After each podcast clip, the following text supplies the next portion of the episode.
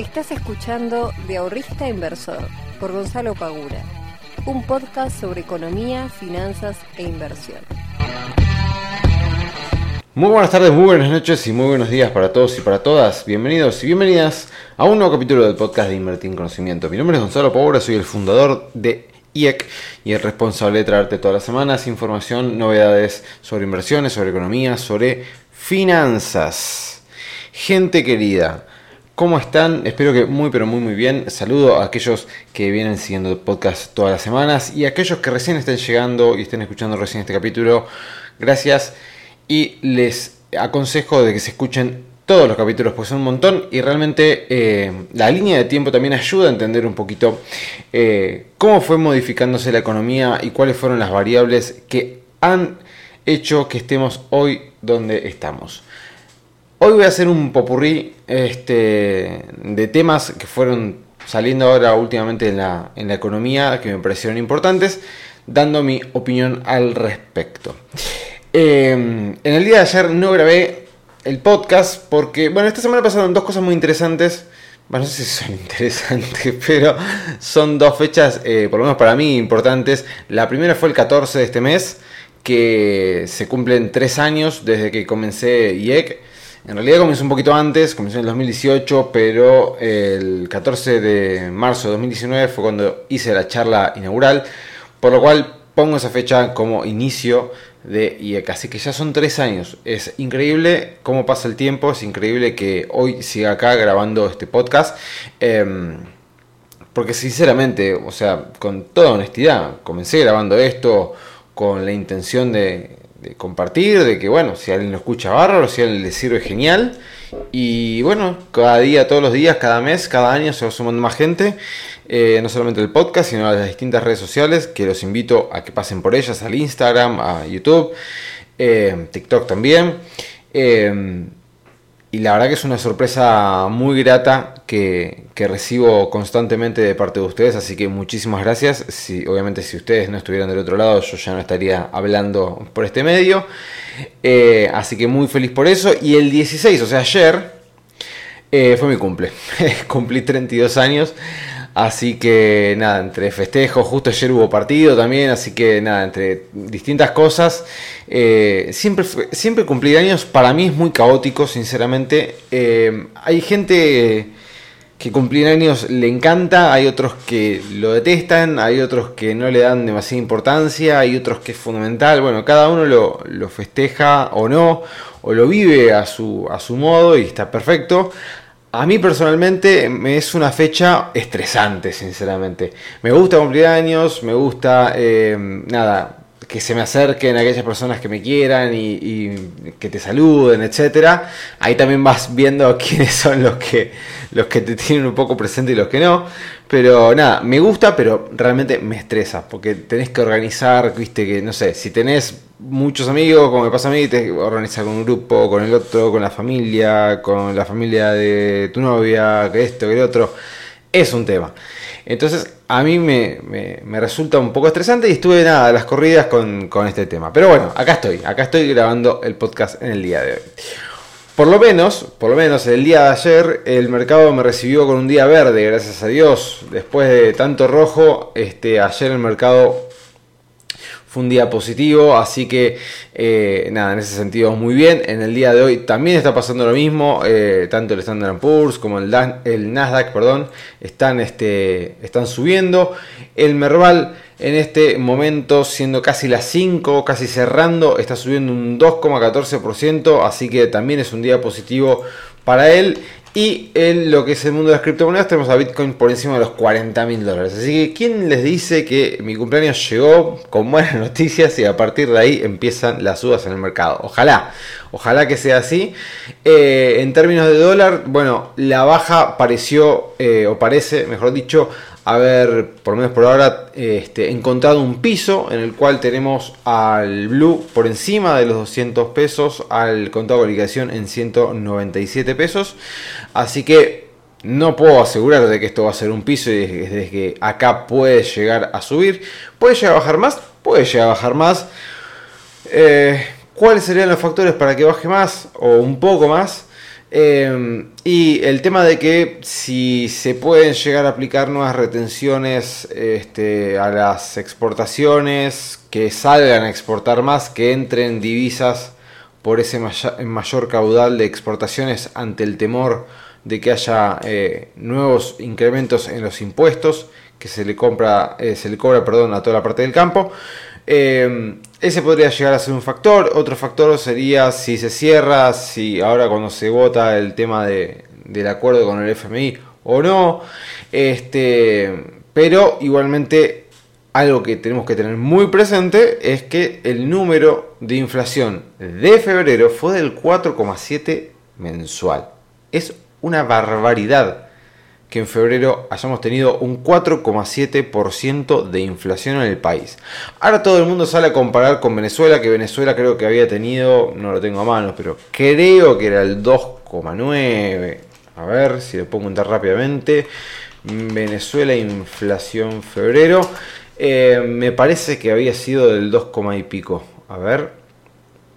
Eh, si lo pongo entrar. Ta, ta, ta, ta, A ver, Argentina ya supera a Venezuela en inflación. Este, bueno.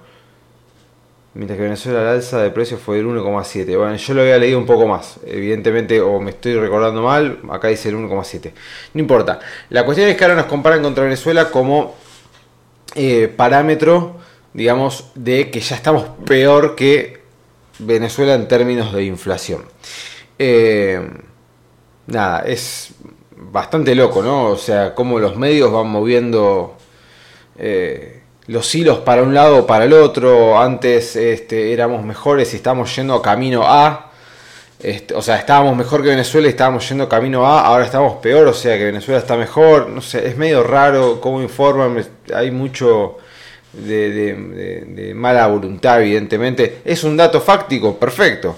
Eh, pero bueno, a ver, también hay, que también hay que ver la inflación que tuvo Venezuela en todos estos últimos años, que fue muchísimo más alta que la de Argentina. Eh, que este mes haya sido más alta la nuestra que la de Venezuela no quiere decir que eh, ahora estemos peor que ellos. Evidentemente, y esperemos que sí, ojalá que sí, ojalá que Venezuela corte de esta este, esta mala racha, si se quiere, o todos estos años de, altísima inflación para poder por lo menos esa variable económica tenerla bastante más eh, bastante mejorada. Eh, y nosotros ahora, supuestamente el presidente salió a decirle que vamos a hacerle la guerra a la inflación. Eh, a esto quería llegar con el tema del dólar. Tenemos un 4,7% de inflación y esto sabemos que repercute en el valor del dólar a la corta o a la larga, la inflación termina impactando en el valor del dólar. No quiere decir que sea una cuestión lineal, no es que la inflación va a ser del 4% y el dólar va a subir un 4%, no. Hay momentos en los que el dólar va a bajar, como está pasando ahora, y la inflación va a subir, ¿bien?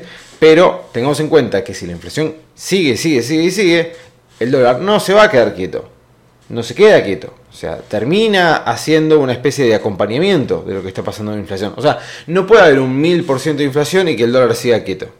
¿Se entiende? O sea, no, puede suceder eso.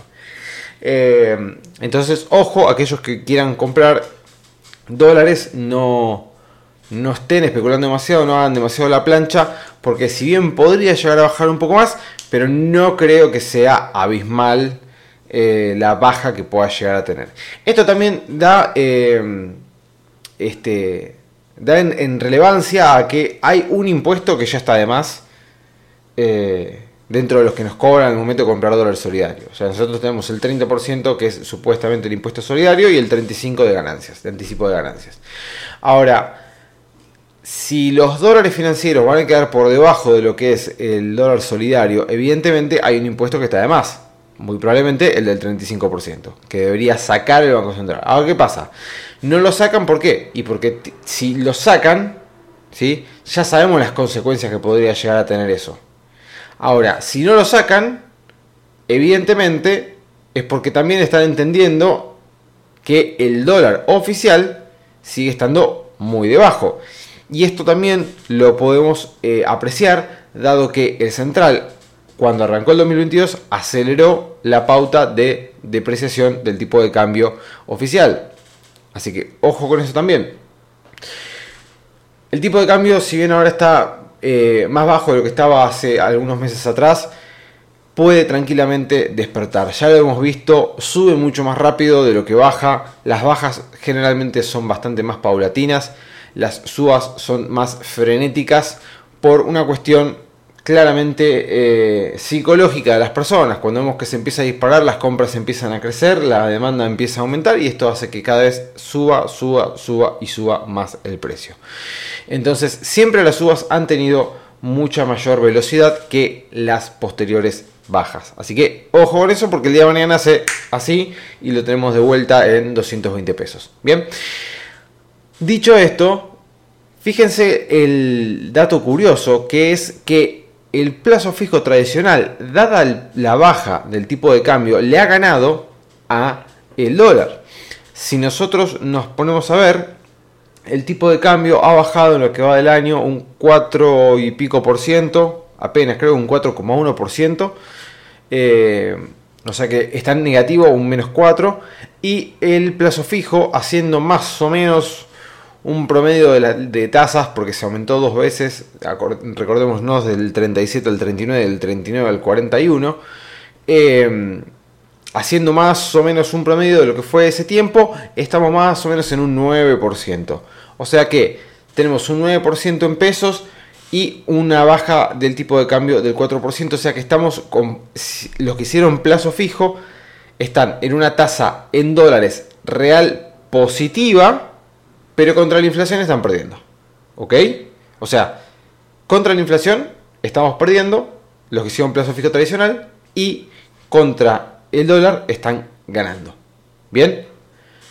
Esto claramente es muy difícil por no decir imposible, para el inversor este, común y corriente, como pueden ser ustedes, como soy yo, poder estar determinando a ver si el plazo fijo le va a ganar al tipo de cambio. Acá es todo imprevisible. No podemos saber si el tipo de cambio mañana va a estar 220 y nos licúa automáticamente la tasa que nos dio el plazo fijo. O sea que si me dicen, che, ¿y por qué nos anticipó de que iba a caer el dólar y que el plazo fijo le iba a ganar? Y bueno, qué sé yo, yo sinceramente yo no tengo las herramientas ni los contactos como para poder este, establecer ese tipo de cuestiones. Pero igualmente tengamos en cuenta que contra la inflación se sigue perdiendo, porque todavía la inflación de marzo no está, pero se sigue perdiendo contra la inflación. Así que el plazo fijo UA, los fondos comunes de inversiones que indexan por inflación, los bonos ajustables por ser, siguen siendo una buena opción para aquellos inversores que no tengan demasiado conocimiento y que quieran tener algún activo que los resguarde de inflación, que hoy está siendo el mayor problema que está teniendo Argentina en este momento en términos económicos. Está teniendo un montón de problemas, pero en términos económicos la inflación no, o sea, no tiene ningún tipo de forma de controlarla. Ya evidentemente el control de precios no sirve. O sea, ya sabíamos que el control de precios no servía, pero igualmente se implementó, sigue sin servir.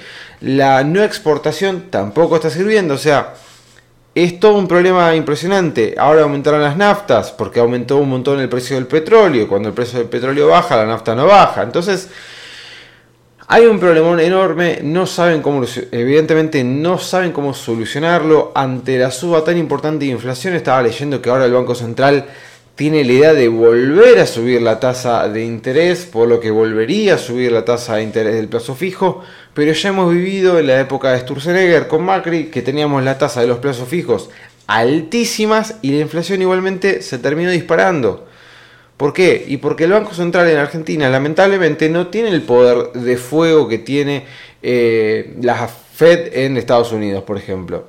Porque cuando la Fed mueve la tasa eh, de política monetaria, tiene repercusiones directas en lo que es el ahorro, el consumo, la demanda, la oferta, eh, las inversiones dentro de lo que es la economía estadounidense. Acá cuando te ajustan la tasa, del plazo fijo y ahora te la ponen del 41 al 43, vamos a suponer que la aumentan, sí, va a tener algún tipo de este, movimiento, quizás gente que está comprando dólares se pasa un poquito el plazo fijo especulando a que la tasa le va a seguir ganando al dólar, puede pasar, puede pasar que se vaya un poco más a la parte de renta fija, puede pasar. Ahora, Ya hemos vivido épocas de, altísimas tasas de interés, eh, lo acabo de decir con la época de Sturzenegger, donde el plazo fijo estaba, si no mal, mal no recuerdo, por encima del 60%, eh, y de todas formas la tasa de inflación en ningún momento bajó, subió.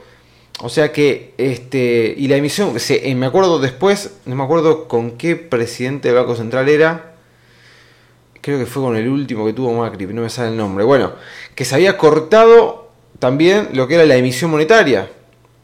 Y de todas formas, no hubo, este, o sea, hubo una baja mínima de inflación, pero la inflación alta este, persistió, seguía existiendo.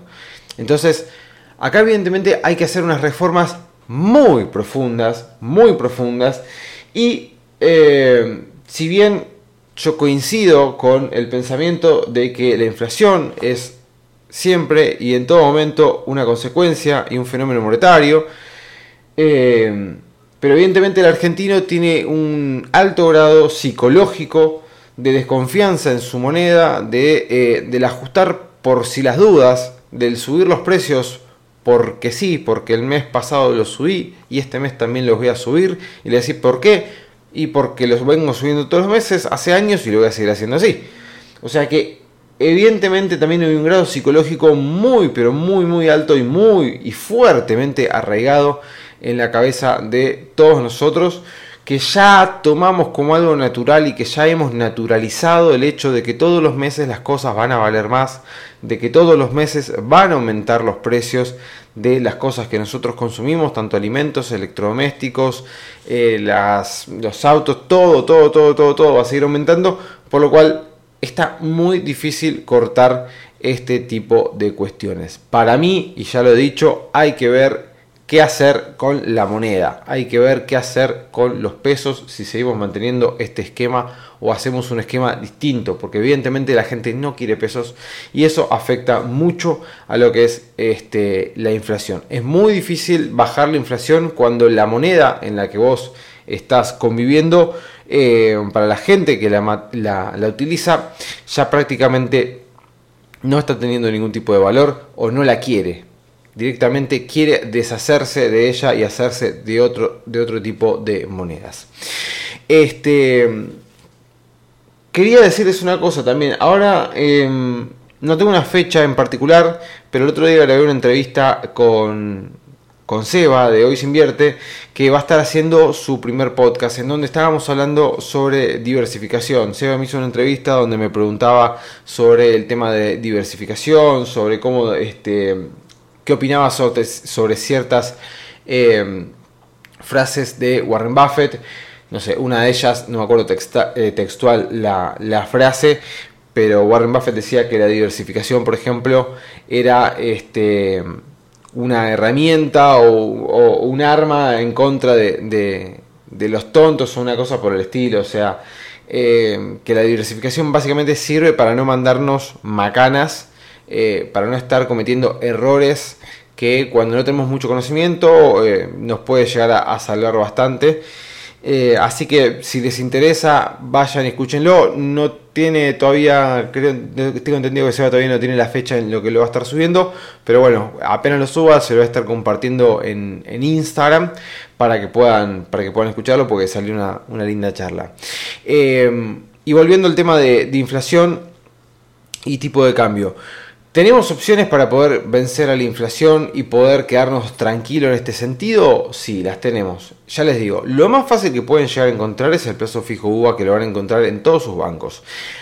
Cuando llamen al banco y el banco les diga que no les sirve, porque me ha tocado muchos, eh, muchos chicos de la academia que me dicen que llaman al banco y el banco les dice, no, pero no te conviene, te conviene más el plazo fijo tradicional, porque el UVA te paga una tasa nada, no te sirve para nada.